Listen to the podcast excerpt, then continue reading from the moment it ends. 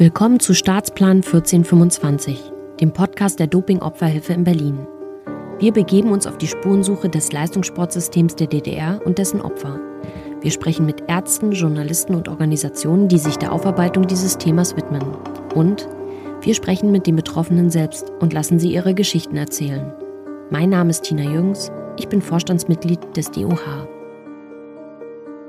Ja, herzlich willkommen zu Staatsplan 1425, dem Podcast der Doping-Opferhilfe in Berlin. Und heute freue ich mich besonders, denn ich besuche Frau Eva Flemming von einem Forschungsprojekt hier in Rostock. Und am besten stellt Frau Flemming das Projekt und sich und überhaupt, wo wir hier sind, selbst vor. Hallo. Ja, hallo. Frau Flemming, wo sind wir denn hier? Außer Rostock äh, kann ich noch nicht viel sagen. Ja, wir sind hier in der Klinik für Psychosomatik, gehört zur Universitätsmedizin Rostock und wir sind hier am Campus äh, Gelsdorf. Das ist ein bisschen außerhalb von, von der Innenstadt von Rostock, auf der anderen Seite von der Warnow, ein bisschen abgelegen. Ähm, Genau, hier sind die ganzen Kliniken, die mit im weitesten Sinne mit der Psyche zu tun haben, also auch die Psychiatrie, auch die Neurologie und eben wir als Psychosomatik, ähm, als relativ kleine Klinik sind hier eben auch vertreten. Genau. Und jetzt weiß ich ja schon so ein bisschen was über dieses Forschungsprojekt, was Sie hier erforschen. Was wird denn und wir werden da gleich drüber sprechen, was wird denn generell hier in dieser Klinik gemacht? Also was ist die Aufgabe von diesem Bereich hier? Mhm. Also in erster Linie ist natürlich auch Patientenversorgung. Ja? Also die Klinik hat eine Station, ähm, wo Patienten mit psychischen und psychosomatischen Erkrankungen ähm, behandelt werden, stationär. Dann gibt es eine Tagesklinik, ähm, wo Patienten behandelt werden und auch eine Ambulanz, wo Patienten hinkommen. Ne? Das ist sozusagen die eine der eine ganz wichtige Bereich oder Aufgabenbereich unserer Klinik. Und dann ist es natürlich auch ähm, die Forschung, wo ich jetzt tätig bin, ähm, und aber auch die Lehre, also die Ausbildung von Medizinstudierenden sozusagen in erster Linie. Okay, wenn äh, wir uns jetzt unterhalten, dann machen wir das natürlich mit einem gewissen Hintergrund für die Doping-Opferhilfe, denn es geht um ein besonderes Forschungsprojekt, was mit ehemaligen DDR-Sportlern zu tun hat mhm. und was zu einem größeren Forschungsprojekt gehört, mhm. das ich glaube bundesweit stattfindet. Können mhm. Sie uns ganz kurz sagen, was ist, was ist denn das? Genau, also das ist ein großes Verbundprojekt, wo es um die gesundheitlichen Langzeitfolgen von SED-Unrecht geht. Ähm, wird gefördert von der Bundesregierung jetzt erstmal für drei Jahre. Und das wird durchgeführt an den Standorten äh, Jena, Leipzig, Magdeburg und eben hier Rostock. Und an jedem Standort gibt es so bestimmte Teilprojekte, die sich mit verschiedenen Opfergruppen äh, befassen. Genau. Und wir hier in Rostock haben eben unter anderem diesen Schwerpunkt oder dieses Teilprojekt, beziehungsweise eigentlich zwei Teilprojekte, sogar meins und noch das von meiner Kollegin Frau Bierstedt ähm, zu den Betroffenen von DDR-Staatsdoping. Mhm. Genau. Ähm, wenn Sie jetzt sagen drei Jahre, das ist sozusagen für dieses Gesamtprojekt, gel mhm. gelten diese drei Jahre auch für diese, diese besondere Untersuchung der DDR-Sportler? Mhm, okay. Genau, das mhm. gilt für alle Teilprojekte. Okay. Genau, also wir haben begonnen im Juli 21, glaube ich, war der offizielle Startschuss. Hat dann ein bisschen gedauert, bis die Mitarbeiter sozusagen alle eingestellt waren. Ähm, äh, genau, wir haben jetzt in Rostock jetzt so konkret mit der Datenerhebung haben wir jetzt im März angefangen. Da hatte ich die ersten Interviews, genau. Das war sozusagen der Startschuss. Das war dann sozusagen der Startschuss. Vorher haben wir ein bisschen vorbereitet, mhm. Literaturrecherche gemacht, die Fragebögen auch nochmal zusammengestellt und den Interviewleitfaden teilweise nochmal äh, entwickelt. Und dann sind wir aber ja genau im Thema drin. Mhm weil Sie schon gesagt haben, es gibt zwei Projekte oder mhm. zwei Teilbereiche, wie Sie da forschen. Mhm. Können Sie uns das jeweils erklären, was das eine und was das andere ist und mhm. was da genau gemacht wird? Genau, ich kann es versuchen. Ich kenne mich natürlich bei Frau Bierstedt jetzt nicht so ganz genau aus, die kann ja leider heute nicht hier sein. Ähm, aber ich versuche das so ein bisschen zu umreißen. Also es sind eigentlich, genau, wir gucken sozusagen mit zwei Perspektiven eigentlich auf diese Gruppe von Menschen. Ne? Ähm, äh, meinem Ansatz äh, geht es eher darum, sozusagen mit, ich sag mal, strukturierten Fragenkatalogen, das heißt, das sind ganz vorgegebene Fragen, ähm, die sozusagen auch immer in einer bestimmten Reihenfolge mehr oder weniger gestellt werden, wo es einmal um psychische Erkrankungen geht und einmal um körperliche Erkrankungen. Und ähm, der Vorteil oder äh, was da finde ich, glaube ich, wichtig ist, dass wir eben zu diesen äh, Fragen auch Vergleichsdaten haben von der Allgemeinbevölkerung. Das heißt, am Ende ist unser Ziel, dass wir das sozusagen auch miteinander vergleichen können. um dann zu sagen, ehemalige Sportler, die äh, Doping erlebt haben, haben eine höhere Anzahl oder eine größere Wahrscheinlichkeit, depressiv zu werden oder genau. andere Schäden zu mhm. haben, dafür genau. diese Vergleichsgruppe. Genau. Okay. Das ist also Ihr Projekt. Wie das viele, genau. wie viele fragen Sie da so? Also genau, also angepeilt ist 250 Sportler, also eine recht hohe Zahl. Ähm, um eben überhaupt da auch aussagekräftige Ergebnisse dann haben zu können oder eben überhaupt die Gruppen auch so vergleichen zu können. Mhm.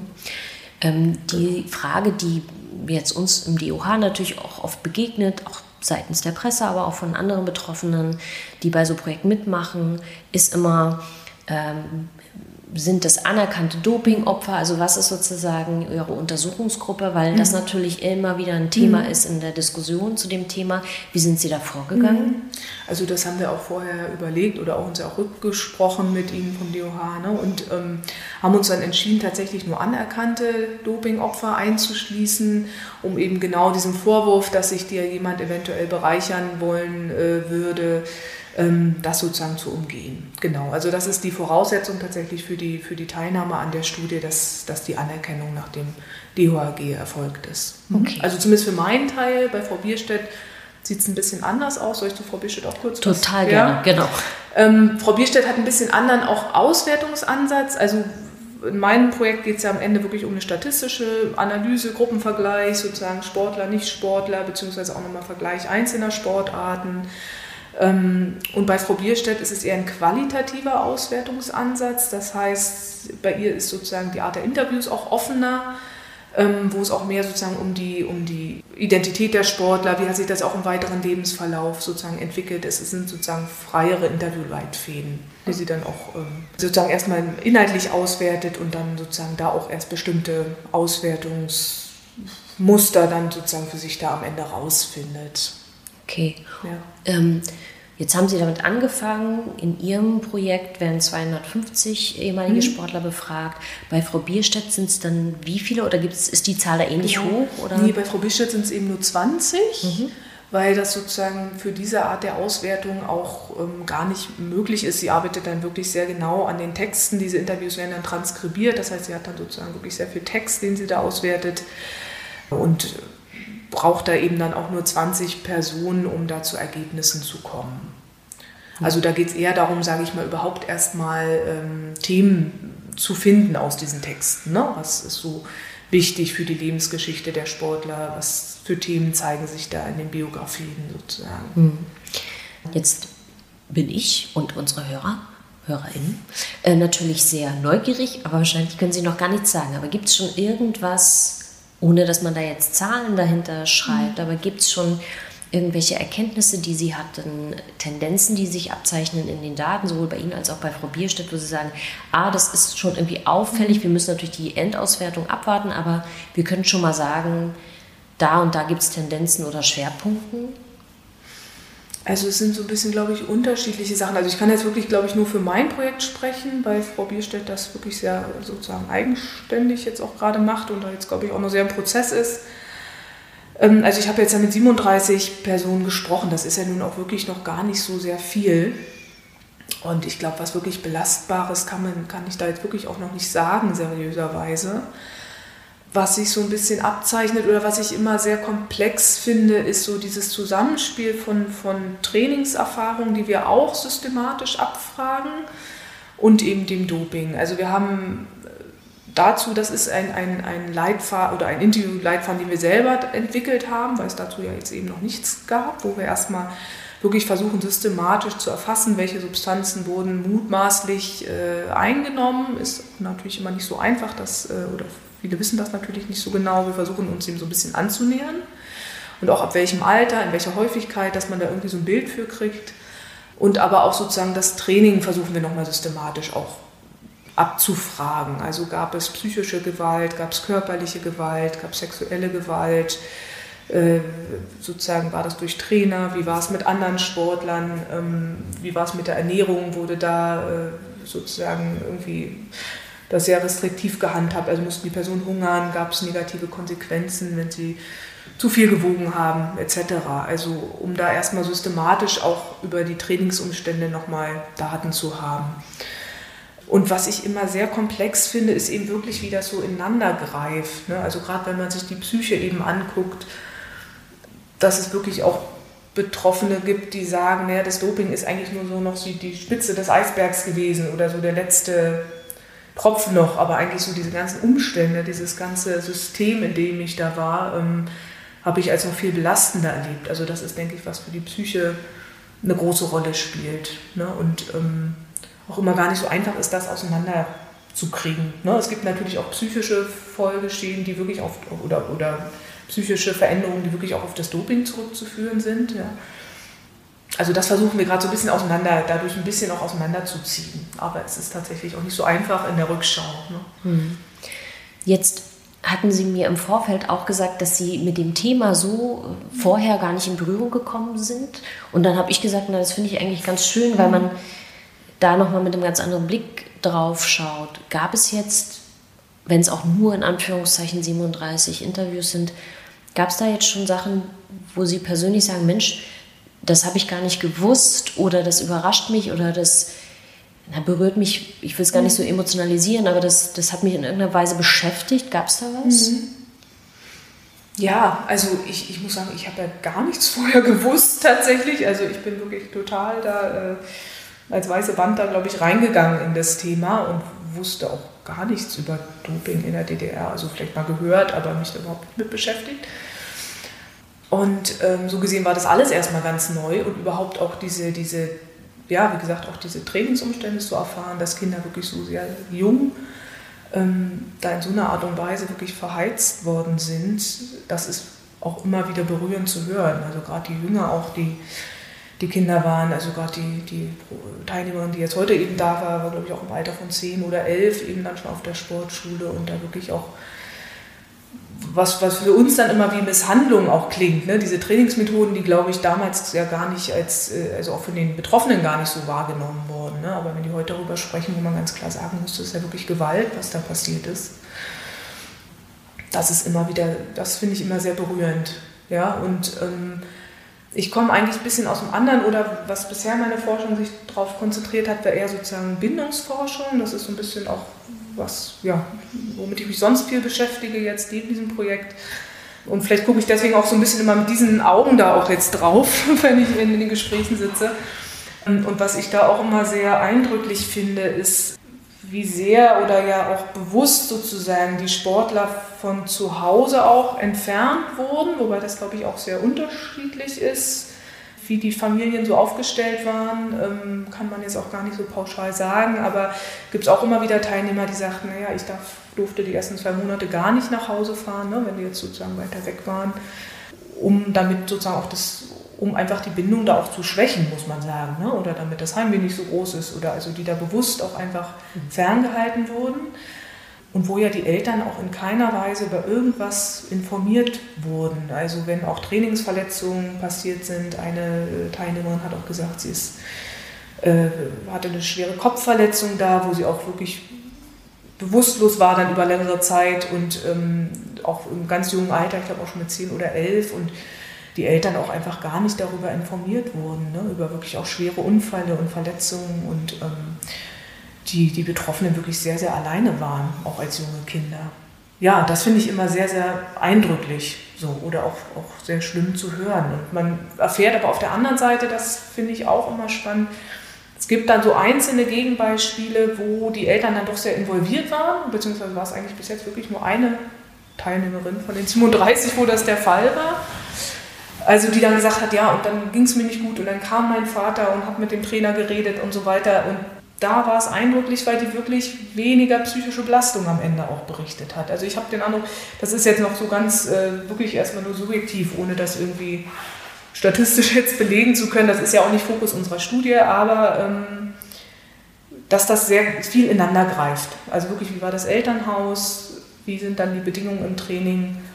Es gab natürlich auch Teilnehmer, die sagen, das hat mich gerettet auf der Sportschule. Ne? Also das gab es natürlich auch, die irgendwie aus Familien kamen, wo Misshandlung stattgefunden hat oder, äh, sage ich mal, noch extremere Vernachlässigung und für die das dann eher erstmal ein Zuhause war oder auch eine Familie war. Ne? Also, also es ist sehr komplex. Das ist aber, finde ich, total was heißt schön, ist ein blödes Wort, aber es ist äh, wichtig, diese, diese Rückmeldung, dieses mhm. Feedback von Ihnen zu bekommen, gerade weil Sie vorher gesagt haben, ich habe mich mit dem Thema gar nicht so beschäftigt und dann sagen, naja, das ist schon irgendwie komplex und da spielen so viele Themen eine Rolle. Mhm. Äh, auch interessant, was Sie über die Bindungsforschung sagen, mhm. weil das natürlich auch was ist, was uns im Gespräch mit den SportlerInnen und auch uns in der Selbsthilfegruppe äh, immer wieder begegnet mhm. und das Thema Eltern und inwieweit sie eine Rolle gespielt haben oder überhaupt auch spielen konnten. Das alles vor dem Hintergrund einer Diktatur, die ja immer darauf beruht, dass möglichst sozusagen ein Eingriff stattfindet, um die um Zugriff auf jede Form von Verbindung zu haben, ja. ne? weil es ja ein Kontrollinstrument ja. am Ende auch ist. Also das finde ich ganz spannend, dass Sie das nochmal aus ihrer, aus ihrer Perspektive und mit ihrer Erfahrung schildern, dass, dass es da ein Thema gibt. Mhm.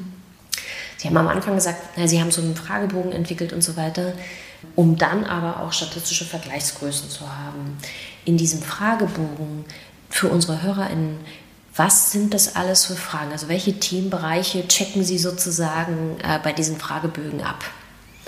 Genau, es sind ja so verschiedene Bausteine, die wir haben. Also das eine ist ja, wie gesagt, dieser, dieser Fragebogen oder dieser Interviewleitfaden ist es mhm. ja eigentlich eher, ne, den wir äh, entwickelt haben, um erstmal diese Sportbiografie und das Doping zu erfassen. Ähm, das haben wir auch in Zusammenarbeit ja mit, mit Frau Dr. Richter auch gemacht, ähm, von, der, von der Landesbeauftragten für Mecklenburg-Vorpommern, die da Mitarbeiterin ist und ja auch äh, Dopingopfer berät.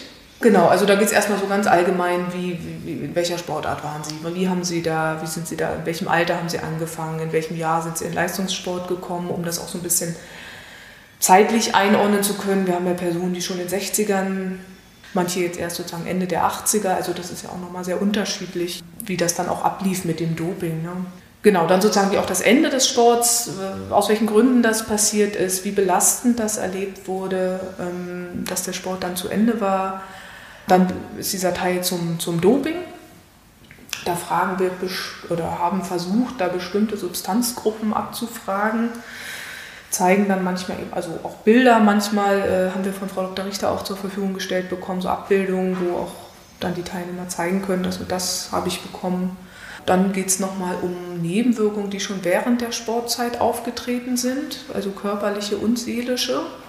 Ähm, und auch wie darauf reagiert wurde, also ob ähm, Bezugspersonen die Betroffenen darauf angesprochen haben. Also wenn jetzt die zehnjährige Schwimmerin ganz plötzlich ein Riesenkreuz gekriegt hat, wie heute die Dame mir erzählte, ob dann eben, was weiß ich, die Mutter mal gefragt hat, Mensch, was ist denn da, du hast dich so verändert oder was weiß ich, eine andere erwachsene Bezugsperson, ne, da mal nachgefragt hatten, ob es, wenn es jetzt wirklich Probleme, Schmerzen etc. waren, ob es dann auch eine Behandlung gab sozusagen. Ne. Genau, das ist der Teil. Dann, wie gesagt, das zum Training, was ich schon sagte. Also und da eben wirklich mit Fokus auf, auf potenziell traumatisierende Ereignisse, die während des Trainings stattgefunden haben können. Eigene Kinder, also ob es da körperliche oder seelische Erkrankungen gibt bei, bei den leiblichen eigenen Kindern, finde ich auch immer sehr spannend, ist aber auch immer sehr schwer, natürlich das irgendwie einzuordnen. Ne? Dann, hm. Und das sind wirklich alle Sportarten oder äh, fokussiert es sich auf eine bestimmte Sportart oder sagen Sie, nee, wir, wir, wir gucken einfach, dass wir möglichst eine breite Vielzahl, eine breite Zahl von, von Sportarten haben? Also olympische Disziplinen ist, glaube ich, der, das, also ist das Kriterium, genau. Aber sonst ist es erstmal ganz, ganz breit.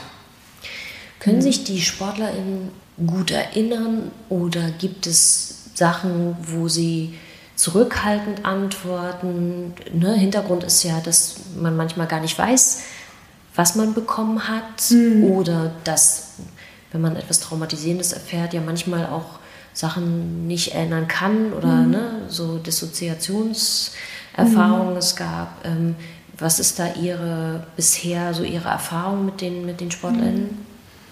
Auch unterschiedlich. Ich finde aber insgesamt können die meisten recht viel berichten. Also, dass jetzt jemand so gar nichts berichten kann, war jetzt eigentlich noch nicht der Fall. Auch, dass jemand dissoziiert wäre oder dass das wirklich nochmal, das war bis jetzt auch noch nicht der Fall. In dieser relativ kleinen Gruppe, muss man ja sagen, bis jetzt. Ähm, und die meisten haben schon, ja, ist unterschiedlich. Also mal sind die Erinnerungen, sage ich mal, lebendiger, da gibt es dann nochmal ganz konkrete Episoden, da ist mir das und das passiert, dann hat er das und das gesagt. Mal ist es so ein bisschen allgemeiner, was, was häufig mal der Fall ist, dass, dass es eher, sag ich mal, auch so bagatellisiert wird. Ne? Also gerade wenn ich jetzt so nach diesen Gewalterfahrungen frage oder gerade dieser psychischen Gewalt, ne, das ist sicher auch immer wirklich was, was man jetzt auch anders einordnen würde, aber wo viele sagen, naja, das, das ist halt so im Training, im Sport, da wird halt mal rumgeschrien und da wird halt mal auch, was ist nicht, irgendwie beleidigt oder so, ne, wo, wo man jetzt sagen würde, gut, das ist jetzt vielleicht auch nicht mehr so oder, ne, aber wo das gar nicht so gesehen wird als irgendwie was, was Gewaltsames. Ne. Gibt es da, weil Sie das gerade erwähnen, ich finde das äh, ganz interessant, gibt es da irgendwas mit Ihrer Perspektive, wo Sie sich ja auch mit anderen Nicht-Opfergruppen sozusagen be befasst haben in Ihrer Arbeit? Gibt es irgendwas oder mehrere Dinge, die Ihnen jetzt schon auffallen an dieser Opfergruppe, weil Sie das gerade gesagt haben, da werden bestimmte Erfahrungen vielleicht mhm. ein bisschen mhm. runtergespielt oder bagatellisiert. Gibt es noch solche Dinge, wo Sie sagen, Mensch, das fällt mir irgendwie auf bei allen mhm. durchgängig oder Themen, die da eine Rolle spielen?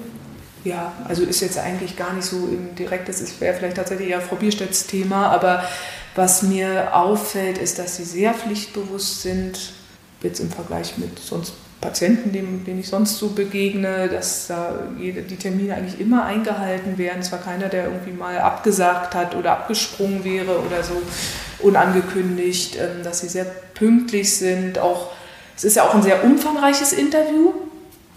Also wo wir auch immer sagen, melden Sie sich, wenn Sie eine Pause brauchen und Sie können jederzeit auch unterbrechen. Und, und das kommt oft, nee, nee, das ziehen wir jetzt durch und das wird dann auch durchgezogen. Ne? Also ich glaube, wenn ich nicht dann nach der Hälfte sagen würde, so jetzt machen wir vielleicht mal eine Pause, würden viele auch gar keine Pause machen. Ne? Also das, das merkt man schon, das ist dann so dieses, gut, das wird jetzt von mir erwartet und ich ziehe das jetzt durch, egal wie lange das dauert ja, also das ist schon deutlich zu spüren, finde ich. Und jetzt über die, die Anzahl der Menschen, das, das zieht sich doch bei vielen so, so durch. Und das ist ja, was viele aber auch berichten aus ihrem Leben oder manche oder einige auch drunter leiden, ne? dass sie sagen, Mensch, ich habe immer noch diesen Druck und gehe immer so über meine Grenzen und äh, auch oft eben auch ganz körperlich, ne? was viele auch berichten, was ich auch extrem spannend finde, so eine veränderte Schmerzwahrnehmung, was wir vielleicht auch noch oder eventuell noch planen, auch nochmal mit zu erheben. Also dass viele erstmal subjektiv berichten, ähm, ich nehme zum Beispiel Kälte und Schmerz, nehmen sie gar nicht so wahr. Weil einer sagt, er könnte stundenlang in der Sauna liegen oder ist auch schon mal eingeschlafen, hat das gar nicht gespürt irgendwie auf der Haut, dass das viel zu heiß ist ne? oder dass das irgendwie äh, gefährlich werden könnte. Ne? Ähm, und das ist was, was sehr viele berichten. Sie haben ja jetzt ganz bewusst gesagt, na, wir wollen jetzt diese Daten erheben, damit wir Vergleichswerte haben. Und das Thema ist sehr komplex. Mit, der, mit, der, mit den ersten Erfahrungen, welche Themen glauben Sie, neben der Sache, die Frau Bierstedt noch macht, welche Themen, Themenkomplexe glauben Sie, lohnen sich noch in dem nächsten Schritt zum Beispiel zu erforschen? Weil das ist ja jetzt sozusagen wie nochmal eine Art Grundstock, mhm. äh, eine ne, Vergleichbarkeiten herzustellen und so weiter. Gibt es da jetzt schon Themen, wo Sie sagen, Mensch, also da müsste man eigentlich noch mal nachgucken oder im Nachfolgenden vielleicht noch Forschungsprojekte zu machen. Gibt es mhm. da schon was? Also auf jeden Fall das Thema mit den Kindern. Also da kann ich jetzt aus der kleinen Stichprobe noch nicht genau, also kann man jetzt glaube ich noch nichts dazu sagen. Ähm, aber das finde ich, was ist, was sehr äh, spannend ist, eben wirklich das nochmal auch systematisch zu untersuchen, wo ja sehr viele, finde ich, auch sehr drunter leiden. Also gerade die die Frauen natürlich betrifft es ja in erster Linie, wo viele wirklich große Schuldgefühle auch haben den Kindern gegenüber. Ne? Also gerade wenn die Kinder mit irgendwie Missbildungen also oder Fehlbildungen sozusagen zur Welt gekommen sind äh, oder dann irgendwelche körperlichen Probleme wie Allergien oder so haben. wo man natürlich nie genau sagen kann, woran liegt das jetzt. Das kann ja auch tausend andere Gründe haben. Ähm, aber wo es ja schon auch so erste Hinweise darauf gibt, dass das auch ein Grund sein könnte, wenn die gerade auch sozusagen kurz nach dem Sport vielleicht dann eben schwanger geworden sind. Ne? Und wo ich oft erlebe, dass dann diese betroffenen Sportlerinnen wirklich unter großen Schuldgefühlen leiden oder da irgendwie eine Erklärung eben auch für sich suchen. Ne? Und das finde ich ein Thema, was, was auf jeden Fall noch wichtig wäre, glaube ich, weiter zu untersuchen. Und da ist, denke ich, jetzt unsere Datensammlung auch so ein erster Schritt, weil das wurde jetzt meines Wissens auch noch gar nicht irgendwie systematisch ähm, untersucht. Ne? Jetzt fangen Sie an. Jetzt haben Sie 37 Leute interviewt, äh, 250 mhm. haben sich vorgenommen. Mhm. Die Frau Bierstedt äh, macht ihre Befragung. Wie geht es jetzt eigentlich weiter? Also für alle Leute, die jetzt uns zuhören und nicht wissen, wie so wissenschaftliche Projekte funktionieren. Mhm. Was genau machen Sie? Wann soll da was veröffentlicht werden? Äh, gibt mhm. es eine Party ähm, zur Veröffentlichung? Nein, aber ja. was genau passiert jetzt in den nächsten drei Jahren? Genau, also wir werden, genau, es ist ja sehr recht lang angelegt. Das heißt, wir werden jetzt auf jeden Fall, denke ich, noch mindestens ein Jahr noch Daten sammeln oder sogar vielleicht etwas länger, bis Ende 23 sicherlich noch mindestens. Genau, und dann sozusagen läuft es ja so ab, dass die Daten ja auch nicht einzeln pro Person, also sozusagen äh, ausgewertet werden, sondern alle in einen, erstmal in einen, als, als Gruppenauswertung sozusagen das stattfindet. Und dann wird es, denke ich, ja, im, im Laufe des Jahres 24 dann die ersten Veröffentlichungen geben. Ist erstmal so geplant, dass das natürlich in erster Linie in Fachzeitschriften auch veröffentlicht äh, wird um eben dieses Wissen auch erstmal Ärzten und Therapeuten eben zur Verfügung zu stellen, die eben die Betroffenen auch behandeln. Das ist, glaube ich, auch ein wichtiges Thema. Da kriegen wir auch immer ganz, also danach fragen wir auch, genau, das fällt mir gerade noch ein. Ne? Wie, sprechen Sie darüber auch mit Ihrem Arzt und wie, ja, wie hilfreich ist das bisher für Sie gewesen, um da auch erstmal so ein Bild für zu kriegen, wie ist eigentlich so der Bedarf auch oder das ist auch sehr, sehr unterschiedlich. Ähm, aber darum geht es auch erstmal da nochmal mehr Wissen einfach auch zur Verfügung zu stellen. Dann möglicherweise auch eben differenziert nach Sportart nochmal zu gucken, also eben nicht nur zu gucken, betroffen, nicht betroffen, ähm, sondern dadurch, dass wir so eine große Stichprobe haben, können wir dann wirklich auch nochmal genauer gucken, wie ist der Vergleich der einzelnen Sportarten, welche sind vielleicht von welchen Erkrankungen auch besonders betroffen. Ähm, welche Rolle spielt auch das Alter? Ja, also zum einen Alter, wo man mit dem Sport begonnen hat, aber auch Alter, in dem dann äh, Doping stattgefunden hat. Da zeichnet es sich so ein bisschen ab, dass natürlich die Frauen auch nochmal besonders stark betroffen sind. Das ist ja auch was in der Literatur bekannt ist. Also wenn man gerade präpubertären Mädchen schon Anabolika gibt, was ja männliche Sexualhormone sind, das natürlich ganz gravierende Folgen dann auch hat für die, für die Pubertät und für die weitere Entwicklung. Ne? Und ähm, Gerade dieses, diese frauenspezifischen Gesundheit sozusagen an der Stelle finde ich da auch nochmal sehr spannend, weil das, glaube ich, auch was ist, was uns auch immer eher so ein bisschen unterbelichtet ist.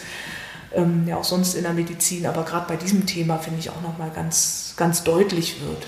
Ne? Also die Männer sind natürlich auch, haben auch körperliche ähm, Beschwerden und Schmerzen und äh, sind auch betroffen, will ich jetzt gar nicht äh, runterspielen, aber ich habe so insgesamt, also bisher zumindest aus den Interviews den Eindruck, bei den Frauen ist es nochmal tiefgreifender, weil so extrem auch in den Hormonhaushalt einfach eingegriffen wurde, gerade bei denen, die es eben sehr früh schon bekommen haben, ähm, wo das wirklich dann auch mit, mit extremen Zyklusstörungen, Menstruationsbeschwerden, ähm, Unfruchtbarkeit äh, einhergeht, ähm, wie ich auch jetzt gerade eine Teilnehmerin hatte, die extrem drunter leidet, eben auch unter ungewollter Kinderlosigkeit und ähm, kann es auch immer verschiedene Gründe geben, aber ich denke, da ist der Zusammenhang ja wirklich sehr, sehr naheliegend. Ne? Also wenn man einer Elfjährigen sozusagen männliche Hormone gibt, ist klar, dass da irgendwie was auch im Körper dann aus der Balance gerät. Ne? Genau. Das heißt, 24 ist so der Plan, wir veröffentlichen das, wir veröffentlichen Teile in wissenschaftlichen Publikationen genau, also und arbeiten. Genau, mehrere Publikationen dann eben äh, geben, voraussichtlich vielleicht auch schon früher so einzelne Falldarstellungen. Das ist auch geplant, dass man sich sozusagen einen Fall natürlich anonymisiert oder pseudonymisiert, ja, sich rausnimmt und einfach nochmal sozusagen so eine biografische Entwicklung nochmal nach. Äh, das wird es vielleicht auch früher schon geben, weil das natürlich von der Auswertung jetzt erstmal ein bisschen einfacher ist. Genau, aber an sich ist geplant, dann mehrere Veröffentlichungen erstmal in Fachzeitschriften zu haben, ähm, wo aber die Teilnehmer natürlich dann auch darauf zugreifen können. Also das wollen wir auf jeden Fall irgendwie so einrichten, dass wir, wir über den Doping-Opferhilfeverein, über die Website das dann bekannt machen, dass man über einen Link darauf zugreifen kann ähm, oder eben auch über Frau Dr. Richter, die ja da auch viel im Kontakt ist mit Betroffenen also das, das kommt auch immer mal wieder als Frage von den Teilnehmern. Ne? Wie komme ich denn an die Ergebnisse? Logischerweise wollen sie auch irgendwie was von haben. Ne? Und ähm, das, das wollen wir da auf jeden Fall möglich machen, dass das dann bekannt wird und dass sie da auch dann Zugriff drauf kriegen. Genau, das ist auch noch, weil Sie vorhin auch fragten, sozusagen nach Nachfolgeprojekten, also was zumindest auch geplant ist oder was wir hoffentlich, hängt ja von der Förderung ab oder jetzt auch von den Ergebnissen jetzt erstmal dieses, dieser ersten Studie, aber ähm, hier sozusagen dann auch dauerhafte Behandlungs-, spezialisierte Behandlungsangebote dann zu etablieren, hier in, zumindest in Rostock erstmal am Standort. Ne, und sozusagen dann die Ergebnisse dann da auch in die Praxis praktisch dann anwenden zu können und darauf aufbauend auch nochmal spezielle Therapieangebote oder Gruppenangebote ähm, für Betroffene zu entwickeln. Genau, das ist auch noch so ein, ein längerfristiges Ziel, ja, wo wir hoffen dann auch nochmal äh, Förderung dann nochmal zu kriegen, dann auch nochmal für die nächste, für die nächste Zeit. Mhm. Ja, dann äh, warten wir jetzt bis 2024. Ich weiß gar nicht, ob ich das so lange aushalte. Ähm, der, der Professor Dr. Spitzer, der das Projekt ja äh, leitet hier, ähm, da hatten wir auch im Vorfeld gesprochen, dass ich einfach nochmal äh, vorbeikomme und nach dem neuesten Stand frage. Ich weiß nicht, ob ich bis 24 warten kann. Vielleicht muss ich zwischendurch einfach nochmal vorbeischauen. gerne machen. Dann können wir dann auch für, schon was sagen. Für, für genau. so einen äh, anonymisierten mhm. Fall oder so. Das, mhm. Äh, glaube ich, ist ganz spannend für unsere HörerInnen und eben auch für die Öffentlichkeit, weil es in der Form nur wenig Forschungsprojekte gibt und da ist natürlich die Neugierde groß. Ich sage auf alle Fälle erstmal Dankeschön für Ihre Zeit ja, und die ganz äh, tollen Informationen und äh, wir sind gespannt, deswegen müssen alle diesen Podcast abonnieren, äh, weil wir erst 2024 ähm, wieder neue Ergebnisse haben. Bis dahin, vielen Dank. Das war Staatsplan 1425, der Podcast über das Leistungssportsystem der DDR und dessen Opfer. Wenn Sie selbst Betroffener sind oder sich für die Anliegen der Doping-Opferhilfe interessieren, gehen Sie auf unsere Website unter www.no-doping.org.